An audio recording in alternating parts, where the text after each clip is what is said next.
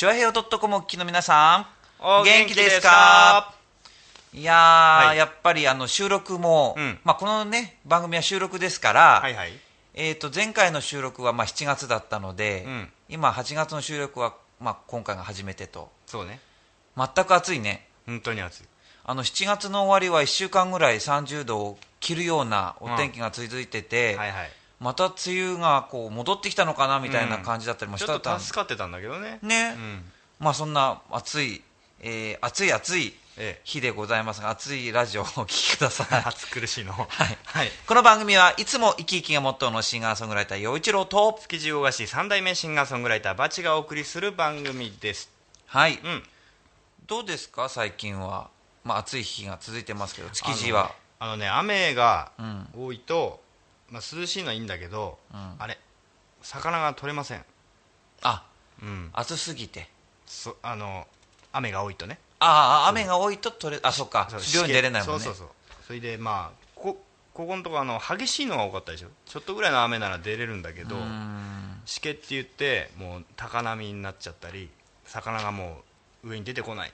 今だってあの1日半ぐらいその台風10号がうん。沖縄本島を暴風域にしてたりとか、で、まあ、温帯低気圧も含含めると、うん。なんか台風3兄弟みたいな状態だったりね。南とか日本西日本の魚は今来てないですね。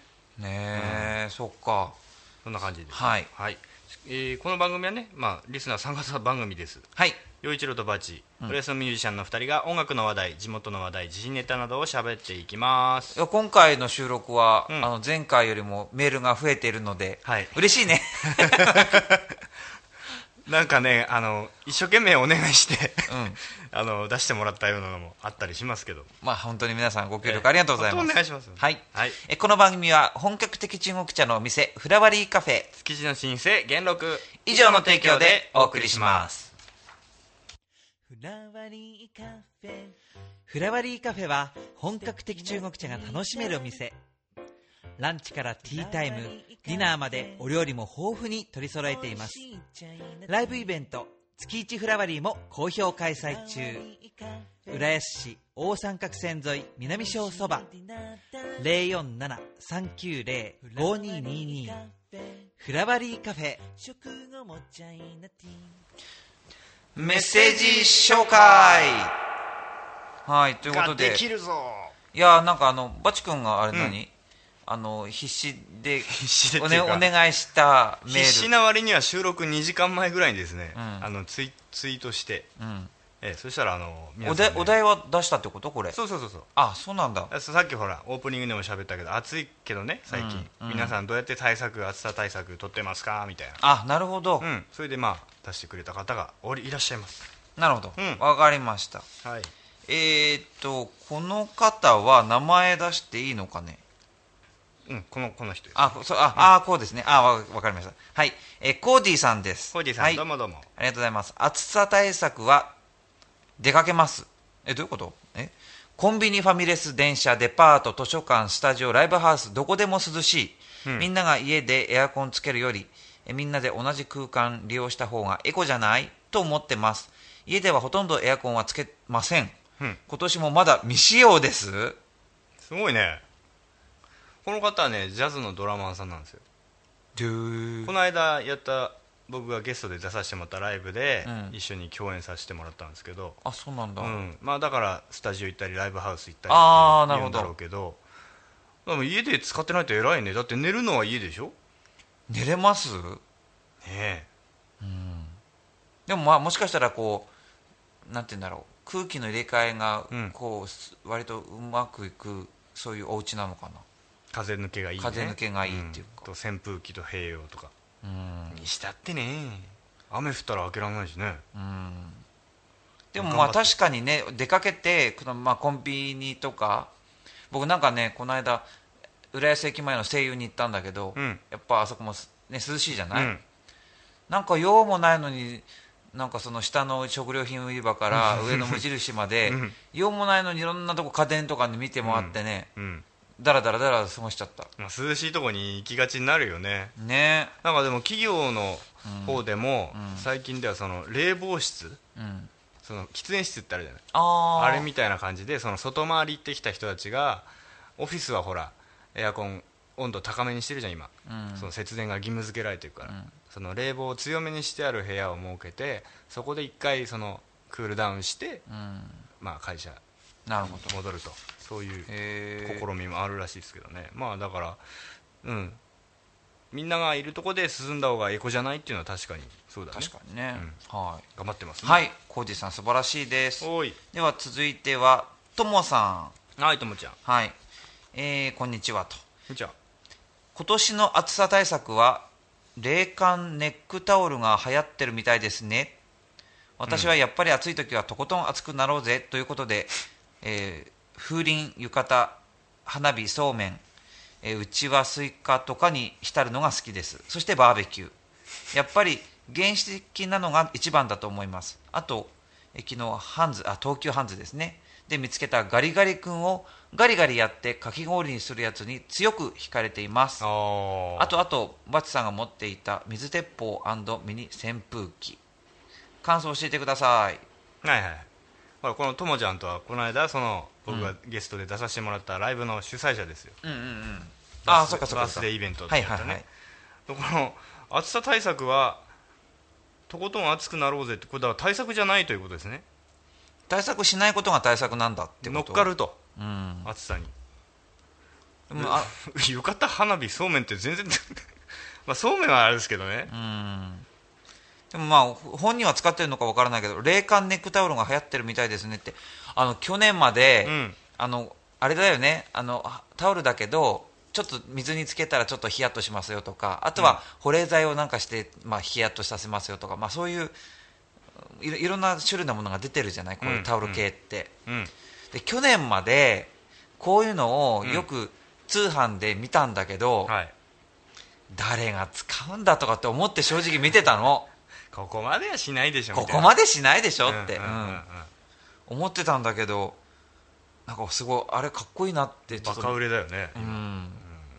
かっこよくさえ見えてしまう。ひんやりクールマットとかねうん。冷蔵庫で冷やしてとかだってそれこそさっきの浦安の声優なんか行くとさ、うん。あの寝具コーナーとか行くとすごいもんねなんか。あ枕のどうのとか。ひんやりですそう下に引くどうのとか、うん。なんかジェルが入ってるんだがその冷感のそういうなんていうの布なのかとか。こんなにいろいろあるんだと思ってりょうちゃんさ使ってないの？僕は何にも使ってな冷房。い冷房使ってい や別にいけないことじゃないからね。冷房つけて。生活用品ですから。うん。まああとはその上にか、ね、着るものはね、うんうんとにかくお腹冷えちゃいけないから、まあうん掛け布団はしてますけど。うん。うん。まあねいろいろ。まあほんでこのともちゃんがうん。やったライブで、うん。その毎回恒例なんだけど、うん。ビンゴゲームとかやるんですよ。へえそうすると景品がもらえる。ああ。えそれでバチ君持ってったんだ。僕がその水鉄砲がついてる扇風機。え？どういうこと？携帯型の。だからファンがブーンって扇風機もあるでしょ、うん。でそこの後ろから水がピューって出るわけ。そうすると霧状になってファーって顔にかかるのよ。えそんな素晴らしいものがあるの？で涼しい確かに涼しかったんだけど、うん。あの子供たちにおもちゃとして奪われてしまっあここの部屋にはないの？たないです。子供が今持ってます。あそう。じゃあ涼しかったよともちゃん。へえでもすごい面白そう。そしてあのライブではお世話になりました楽しかったね。はい。ということで、うん。えーここで一曲お聴きください。はい。陽、一郎でスーパーマン。スーパーマン。スーパーマン。スーパーマン。スーパーマン。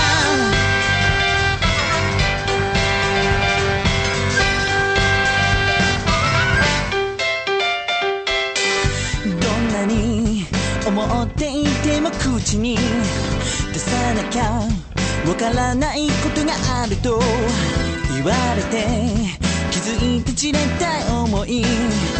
僕はのんきな悪魔だったね。送るよスペシャルなラブソング。スーパーマンにはならないけど君のこと愛してる。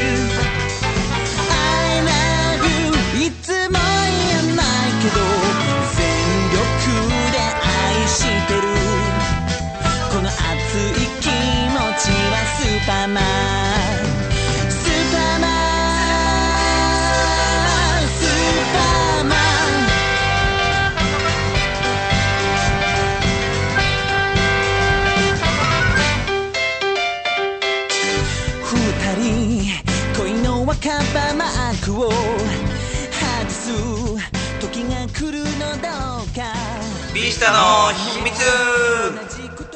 はい。このえ番組はバチ君の音楽部屋ビースタで収録しておるわけなんですけれどもはい。その秘密を暴いていこうというこのコーナー。今週の秘密秘密はバチ君何ですか？はい。ボイスメーカーボイスメーカー、はい。声を作る。はい。なんか前もさなんかなんていうの？ビューティービューティーボイストレーナーね。これね。なななんかあったよね。はいあそうなんかハハーモニカっちゅうかなんちゅうか。なんかこう子供のおしゃべりみたいおしゃべりみたいな。なうん。まあこれこれ系です。そのなんていうの？発声トレーニングもうグッズ。へえ、うん。いくらすんのこれ？大これ体このねボイスメーカー安かった。1000円ちょっとです。えこれ？なんだ？えこれで1000円もするの？あ、うんそっか。これ特許取得なのよこだってこれ誰でも作れそうじゃなれなんて言ったらいいかねこれ形状どう表現したらいいかいまあ番組内スポットの方に写真はこれ、アップしてありますけれど、はいはい。このプルプルしたこうゴム的な素材で。なシリコン？な？そうかな。うん。で両端がこうね分厚く太くなってて真ん中が細いくなって。どう使うの？これ。これはこう加えるわけです。よあーああああああ本当にそれでそれでなんどういう効果が得られるの？これはだからなんとね上の式えー、なんだボイストレーニング方式みたいなのがあるんですよ。なんとか式みたいうなのあるんだ。上野先生っていう人が開発した。その人の理論にのっとってその人はね割り箸発声法みたいなのをうん。取り開発した人で、うん。そのそれそのトレーニングがこれ一本で全て取り行えるという何その 何そのニヤニヤうさんくさげなんかな笑いは半信半疑としか言いようがないけど。まあね本こまあ、髪何滑舌が良くなったり僕、まあ、あのお聞きの通り滑舌あんま良くないんで。当いやそんなことないよ。良くなったり、あとその矯正うん。噛み合わせが良くなったり、へえあとはその小顔トレーニングにもなると。まあ確かに歌はねあの表情筋をしっかり使うから、うん。歌歌ってるとすごい顔がね引き締まってくるってのあるけど、あそう。まあいいんでいいじゃないですか聞くんですよ。僕ってこういうの好きなのその発声グッズ、そうだよね、うん。あそう。ほら先生とか習い行くのえ嫌だし。はい。じゃあ皆さんもバチ君に習ってボイスメーカーで。あそうやってみたらいいよみんな、ねボイストレーニング。みんなかみんな高いもんじゃないんだから買ってみて、使ってみてその感想を送ってくれればいいじゃないか。でそれでもしもうまくいかなかったら陽一郎がね、うん。あのあちこちであのボーカルトレボーカルトレーニングやってますから習いに来てください。はい。商売っ気あんねんあんたね。ビスタの秘密でした、はい。これを聞かなきゃ今夜も眠れないドレミファチョアヘヨドッコン。言っちゃうよ。はい。はいなんか言っちゃうよ久しぶりな気がするんだけど。はい。ねまあゲストがいたり何やりで。はい。今回の、まあ、おお題って題というかましたけどもこれは言っちゃいましょうよようちゃん2人で。なんでなんだ？はい。韓流ブームってどうなの？最近のメディアってどうなの？あはい。ーまあなんかあのねえっ、となんとか葵ちゃん女優の可愛い。宮崎あおいあそう宮崎葵ちゃんの旦那さんがツイッターで何かつぶやいたとかさ、うん。そういうところの話ってこと？そういうまあそれもまありますよね、うん。で今ほら韓流ブームというのは一大ムーブメントとなってるじゃないですか。えあれって僕韓流っていうの？韓じゃないの？韓流じゃないの？日本語読みだとね。ああそう。向こうだと韓なんじゃないですかあそうなんだ。分かんないけど僕。その辺詳しい人がここに1名いますけどね。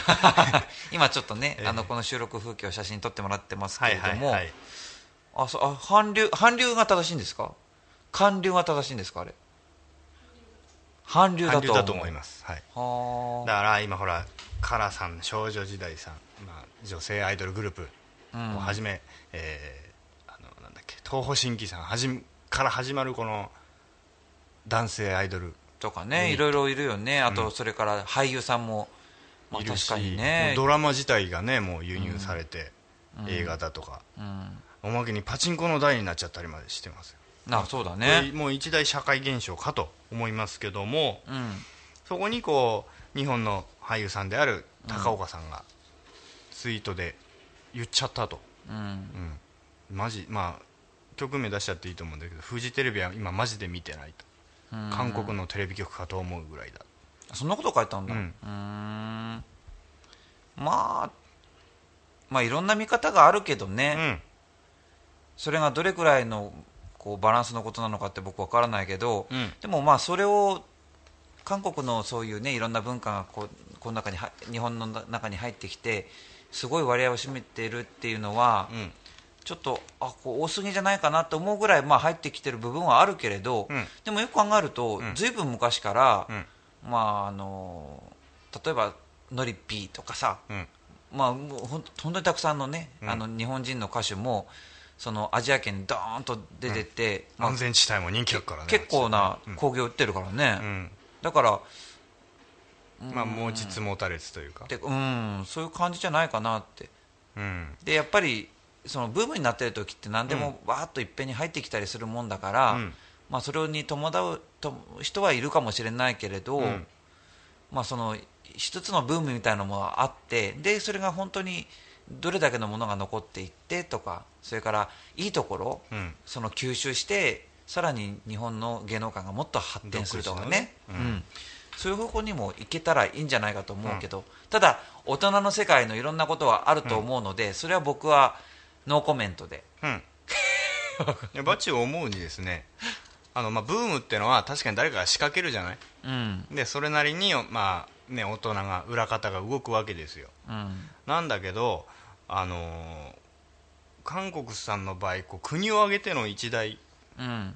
プロジェクトみたいな感じ？うん。もうある程度仕掛けるのは構わないんだけどもう流行ってますよ流行ってますよっていう推しがちょっとすごすぎませんかと、ああでも逆に言ったらね、うん。そうじゃないと売れないってことなのか分からないけど、うん。日本のアーティストが世界で売れてるのは日本の政府がそんなに後押ししてはやってないでしょ？違うでしょ。やらなくてもそれ広がってるってことは、うん。ある程度素晴らしいんだよ。向こうに行ったポンって行ったのは自分たちだけどそれを受け入れて評価したのはそのなんていうのかな、まあ、エンドユーザーさんたち。そでしょ？ううん。そなんていうのかな正当なうんリスナー純粋にリいいと思ってうん。評価してくれた人たちがお金出して CD なり映画なりをうん。ね見てくれるわけじゃん。韓国のそういう俳優さんもあのアーティストもその推しでね政府の推しでドーンってもちろんそれはそれだけ推してんだから、うん。それだけあ圧力はこう来るけど、うん。きっとそのそこでちゃんとなんていうのかなあのーうんまあこういろいろあも揉まれて、うん。本当に残るものはきっと残るだろうし、うん、まあね。ふるいにかけられていくんじゃないかなとは思うけどね、それでさほらでもまあそれはいいとしましょうよ。うん。だけどその例えばねこの高岡さん俳優の、うん。だとかちょっと聞いたのはあのキャスターのコメンテーターの木村太郎さんうん。とかがちょっとこう否定的なまあ高岡さんはかなり言ってるけど、うん。こうネガティブなことを言っただけで干されちゃうとかね、うん。それおかしくないと思うの。どっちの意見もと入れてんのさうん。例えば評論家がね、うん。あのこういろんな人がいるじゃない。うん。である人はいいって言うけどある人はこんなとこがダメだって。それは、まあ、作った方としてはね、感じ悪いけどでもあっていいことじゃん。公平な意見として、うん。どっちかがネガティブだから潰せっていうのはおかしいじゃん、まあね。まあそうなんだけど、うん。なんかそうねまあそういうのもおかしいなっていうのは、うん。きっとえっとマスコミというかああいういう仕事は、うん。えーどっかに偏っちゃいけませんよっていう前提で考えると、うん。干す干されるとかっていうことはよくないのかもしれないけど、うん。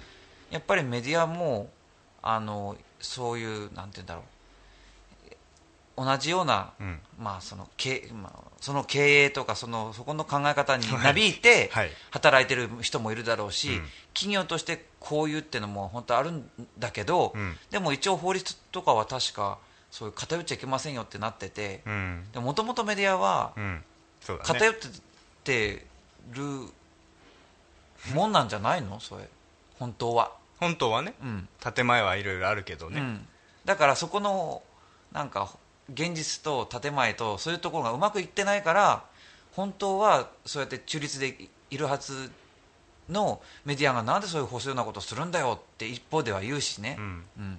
いやうちらは中立でやってますよって言うけども実は欲してますとか、そういうアンバランスなことが起きてて。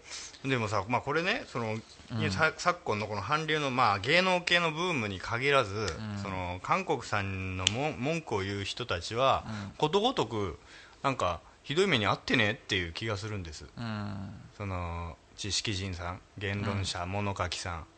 うん。何でもいいんですけどそういう目に遭ってるじゃない。うん。だからそれをがその芸能芸芸っていうさ、うん。本当に心からいいと思うものを評価するっていううん。大前提の世界で、はい、まで入り込んでそれをお強要させるっていうのはどうかなと、そこはやっぱりそのその時の文化ってきっとそいろんな力を持ってる人うん。力を持ってる年代うん。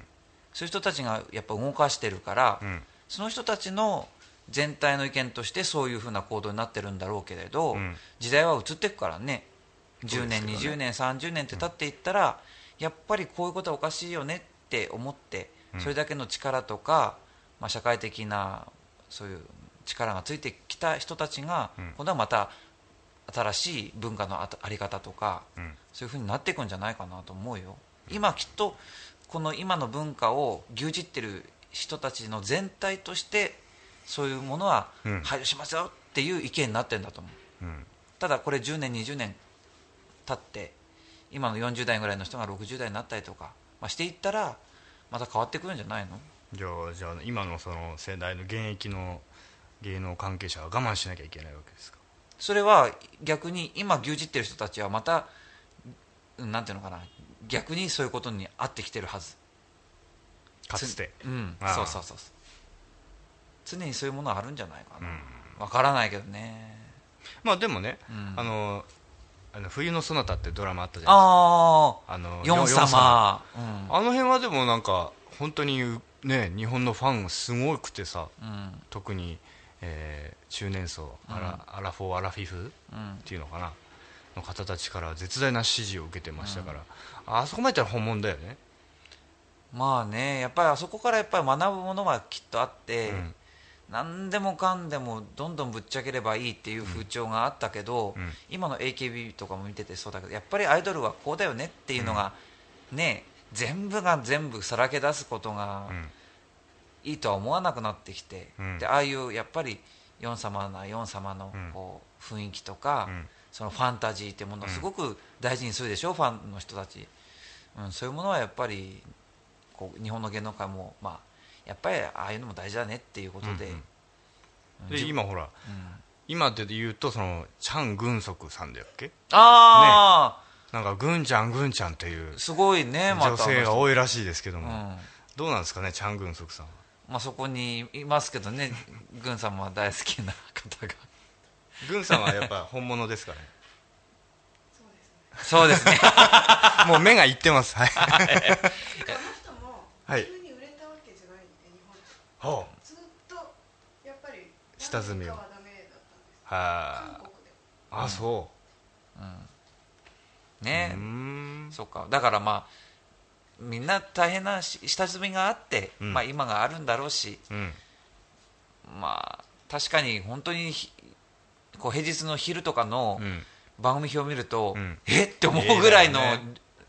あもう圧倒的な量で、そうそう。ね、ドラマが流れてるからね芸その韓流。みんなキムチが好きだって言ったりさ、韓国料理が大好きだって言ったりなでもまあ、まあ、確かに確かにすごい量はあるけどでもよく考えてみたら、日本の政府がそんなに、まあ、全くってことじゃないかもしれない。でも自然発生的にほとんどは日本のアーティストや日本の音楽があれだけ、うん。あの外に出てってるっていうことにも注目していかなくちゃいけないかな、うん。でこの話すると長くなるんだけどね。はい、うんまあまあ、まあ。まあ、そのこどまとめるまとめます。まあで,、まあ、でこういう芸能界ではこういうこと起きてますよ、うん、そしてそして最近の一番ホットな、えー東海テレビ。あセシウムさん、うんこれは。なんか某番組のその当プレゼント当選者うん。発表のボードをリハーサル用のと間違えて出してしまって、うん。そのリハーサル用のその当選者のとこはちょっとすごいことが書いてあったそう汚染された米セシウムさんとかね。怪しいお米セシウムさん。うん。なんかそういう半分冗談なんだろうけどそんなことを書いていた人がいたと、リハそれでリハをしていたと。うん。なんかふつふざけ気分でちょっとやっちゃったんだうん。みたいなことがまあ書いてあったよねなんか記事に、でこれがまあ二十何秒間その公共の電波に乗ってしまって、うん。それを見た視聴者からの抗議が殺到と。うん。いうことですけどこれだから冗談でもうやっちゃいけなくね？人冗人の目にさらされないもんだからっつったって。うんあ要は、うん。それが表に出ちゃったからすみませんでしたっていうのか、うん。そもそもそういうテロップ作ったこと自体自分たち自分たちにとっては恥ずかしいことですごめんなさいって謝るのか、うん。どっちかっていうのがすごい大事だと思う、うん。うん、これは本当は中でテスト用に作ったものなんだけどそれが表に出てしまったから、うん。それで嫌な気持ちにさせてしまったことについてはごめんなさいっていう言い方としてるような気がしてならないの僕はね、うんうんいやそうじゃないでしょって、うん、その表に出ようが出まいがこういうものをテスト用で作るっていうのがちょっとそそこそこからもうごめんなさいって言わなきゃいけないような気もするからね、もうだからさテストの段階からたくさんの人間がそれを見てるわけでしょ？そう。作った人をはじめ。ら少なくともそのテスト用のが本番に乗っかるっちゃいうことは、うんその現場の責任者の、まあ、何人かいるんだろうけど、うん。誰一人としてそれがダメだよっていうことにならなかったんじゃなないのって。人がいなかったと、そうなんじゃないかな、うんだこういうことがあるからメディアどうなのって話なんですよ。うん。こういうやつがいるの？こういうやつらばっかりなの？みたいな。結構僕の周りとかのいろんな先輩とかだったらああいう、なんていうの？フリップがもしもテストで出てきたらもうその時点でどどかどかって出てきて、うん。バキって割割ってもう使い物にならなくしちゃうと思うんだよね、あれがね 綺麗な状態でオンエアまで残ってたっていうこと自体がうん。不思議でならないんだけど、うんだからその東海テレビのその番組のその時の現場の雰囲気ってすごい独特のものがあるんじゃないかな。二十何秒間流れたんでしょ？だからそれも二十何秒間も出てそのススイッチを入れる人がいるよね、うんスイッチ屋さんって言うんだってでようちゃん。そう、うん。で表に出てるその映像を確認してる人たちがいてその時二十何秒もその止めなかった。うん、そのワンショットでいけたっていうのがすごく不思議でしょうがない。うん。いやこれは逆にそのこんなことするやつが許せないよっていう人があえて出し続けたっていう見方もあるんだろうねうん僕うんそういうこともあるかもしれないなと思うね、なんだよこんなテスト用でやろうとこんなもん作るやつは信じられないなって言って作ったとか。そういう流しちゃったってことあるのかな、まあ現時点でその東海テレビのその番組はしばらく中止とうん、いう話ですけどね。まあやっぱり、まあ、もちろん人にはね誰でも失敗することはあるし、うん。まあ、欠点もあるし、うん弱点というか、うん。まあうんししたくなくてもやっちゃったよってこともあったり、まあ、だからねいろんな問題が起こるんだろうけどだからこのさこの東海テレビのこの番組がどんないい番組だったかとかどんな優秀な人たちが作ってたかとは知らないよ。そうじゃなくてやっちゃいけないことは誰でも一緒じゃない。いやでもあの人として。うん怪しいお米セシウムさんって面白半分でもああいう言葉を思いついて、うん。あそこまで形にできてしまうっていうのがねなんかすごいねしいね、じゃあもうその人作った人が自分の子供とかにそれこんなの作っちゃったんだぜって言って見せられるかなとかね、ど一体どういう雰囲気だったらああいうものがテスト用でできるのかが想像がつかないんだよ、ね、悪ノリの極みでしょうねだからまあ似たような感覚の人がいて、ああこれ面白いねとかまあまあこんなのよこんなふざけちゃいけないってみたいなこと軽い感じでいたのかわかんないけど。どういう雰囲気だったらあれがテスト用として残ってるのかわかんない。たくさんこうメディアに対する不信感が今募りつつあるんですよネットでは。うん。でその韓流ブームどうなのっていうのもそのテレ当然かもしれないけどテレビのキー局では全く取り上げられない。ってっていう事実もあってネットではすごい大騒ぎじゃない？炎上ですよもはや。それで8月8日現今日は6日なのであさってにはフジテレビの日にはフジテレビ一切見ないぞ。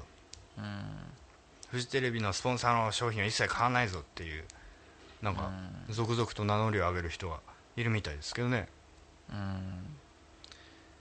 まあだからやっぱり基本的に、うん。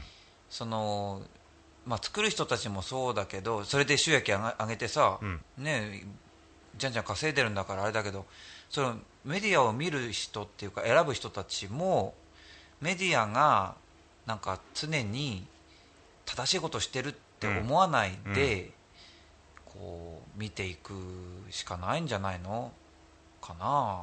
だからさこれネットがなかったらどうなってたのかなとねえ。その悦司さん来た時にはネット社会どうなのっていう話もしたけど逆にこういうその見えないぶ裏側テレビの向こう側を知ることができたのはやっぱネットのおかげだったりするしね、だからもしかしたらネットがあるからこうなってきて、うん。もうこうそういう悪いものが出てきたってこともあるかもしれない、うん。なかったらうこう、ねうやむやに。うん、やむやでなんとなくこういけたのかもしれないしね、だって台湾ではさちょっと違う国の話になるけど、うん。台湾ではやっぱ同じようにその韓国その芸能うん。がもう国を挙げてうん。わーっと入ってきてうん。いるので、うん。もう国を挙げて、うもう法令で禁止したらしいですよ。その自国のうん。番組なり制作したものの比率をうん。何パーセントは絶対守りなさいうん。とで異国のそういうメディアの取り上げは何パーセントまでにしなさいってもう法法令化したんだって。うん。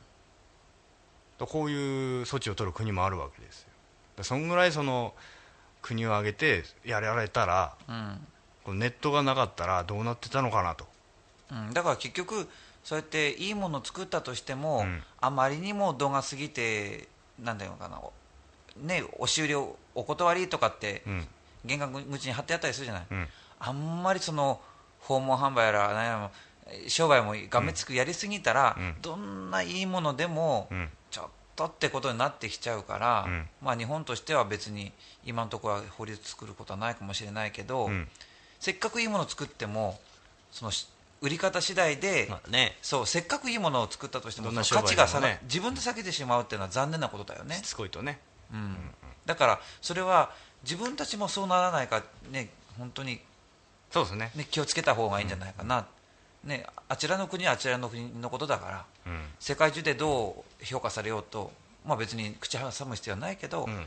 自分たちの国の文化がどんなふうに世界中に受け入れられるかは自分こう自分に慎重になった方がいいよね。うん。すごく言い足りないけど。でも久しぶりに言っちゃうようできてよかったです。ね。はい、はい。ありがとうございましたバチの It's you はい、えー番組後半でございます。あの言っちゃうようのねあのオフレコトークがだいぶ長引いちゃいましたけども。えーそっか、ええ何分ぐらい喋ってあ一一本分ぐらい喋ってた。はいということで、はい。えっ、とはいメッセージ紹介します、はい。えーハッピーメーカーのマエッチョからです。ありがはい。とう、えー内田悦司さんのゲストの放送を聞きました、うん。あそうですよ。私今回今週の前、うん。前々週ですよね、うん。はい、え2回続けて、えー千葉県議会議員の、えー内田悦司さんにおお越しいただきましたけども。ね、ええはい。えー内田さんとは、はい。舞浜の海の清掃活動舞浜ビーチプロジェクトの現場でお会いしています。とても気さくで一緒にいて楽しい方です。うん。放送からも真面目に話すところと砕けて話すところの切り替えがうまいし、えー真面目に話した後おどけるところとか、うん。今まで以上に身近に感じられるようになりました。放送で内田さんが家族に例えてお話しくださったことはとても分かりやすかったです、うん。一遊ならではのゲストさんでしたねということです、はあ、ありがとうございます。聞いてくれてありがとうまゆっちょ大変だったんだぞ。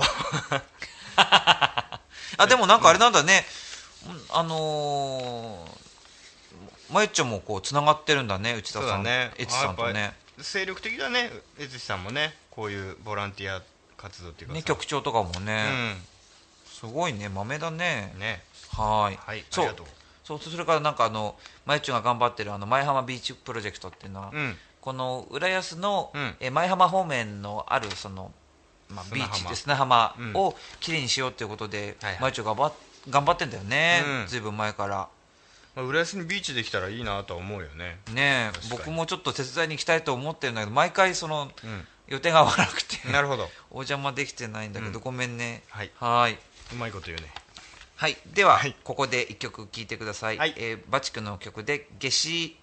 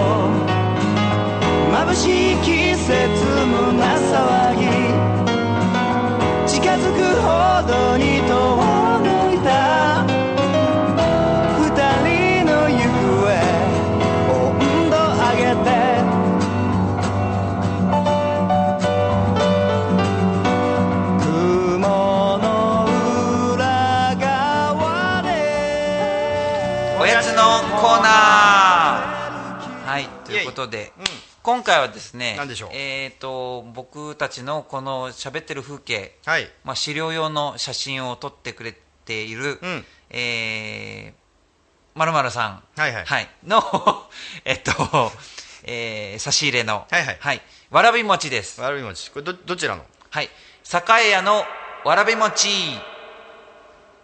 浦安名物。そうですそうです、ね東大島のねはいはいはい。栄屋さん。何度かこの番組登場してますけど、うん。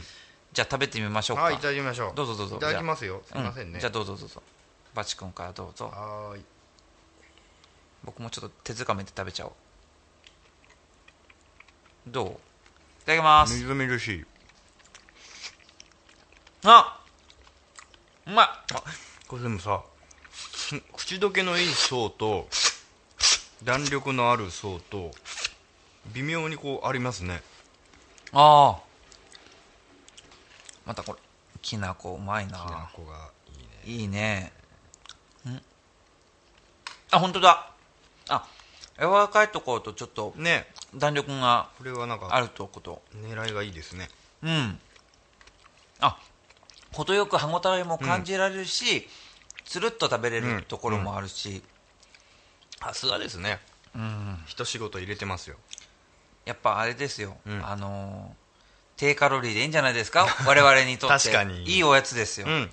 和菓子全体的にそうなんだよね。なんか低カロリーというかそんなに太りにくいというか。俺もあのこういうなんつうのスイーツ系をね最近避けて避けるようにはしてたんだけどあ。ダイダイエッターだから。いくどれぐらい下がったの？もうねえーピーク時より7キロぐらいある。えー、すごい。えじゃあ僕も9キロ、うん。バチ君も7キロ、うん。すごいねお互い。でねもうこうなってくるとああいう甘ったるいもんがねこう受け付けなくなってくる。おー。濃いわこれみたいな、うんうん。だんだん薄味なもんが何でも良くなってきて、うんコーヒーもブラックが好きになってきたしね。うんうん。でこういうやっぱり和菓子の良さっていうのが分かってくるんだね。ああこう主張が強くないけどしっかりそうね。ある味っていう、うん。いや美味しかったです、和菓子になんかちょっと目覚めてきちゃったわ。はい。ごちそうさまです。ごちそうさまでした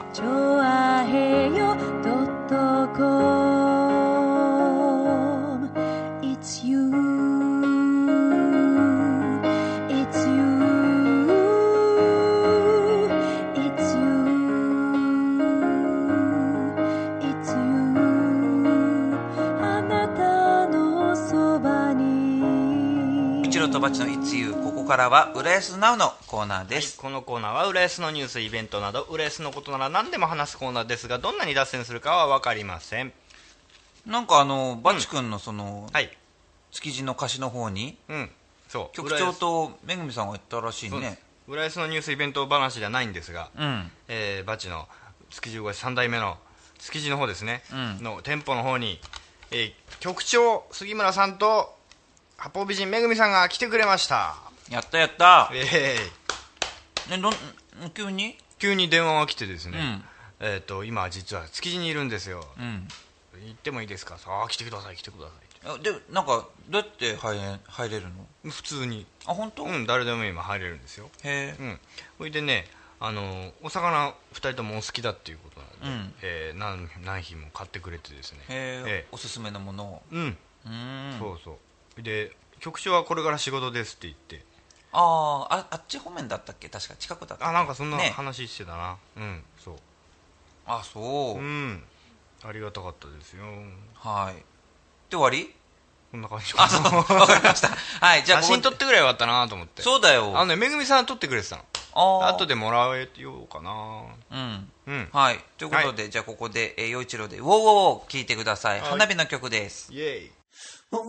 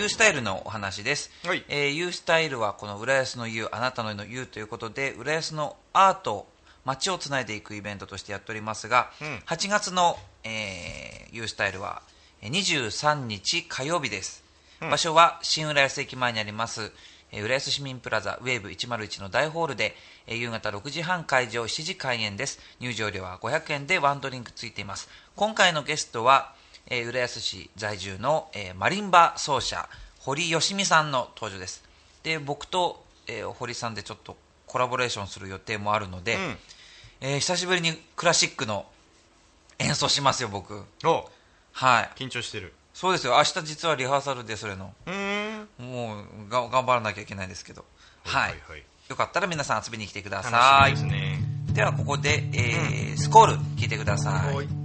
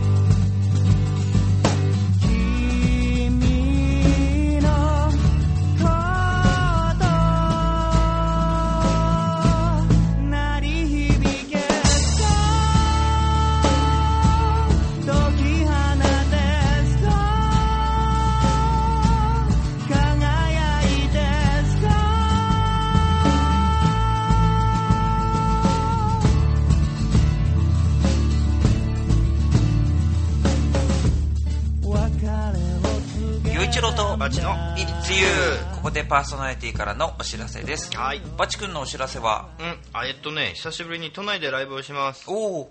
9月だいぶ先ですが9月14日、うん。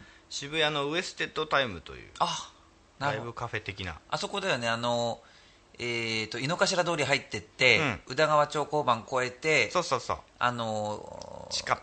地下だよね、うん。はいはいはいはい。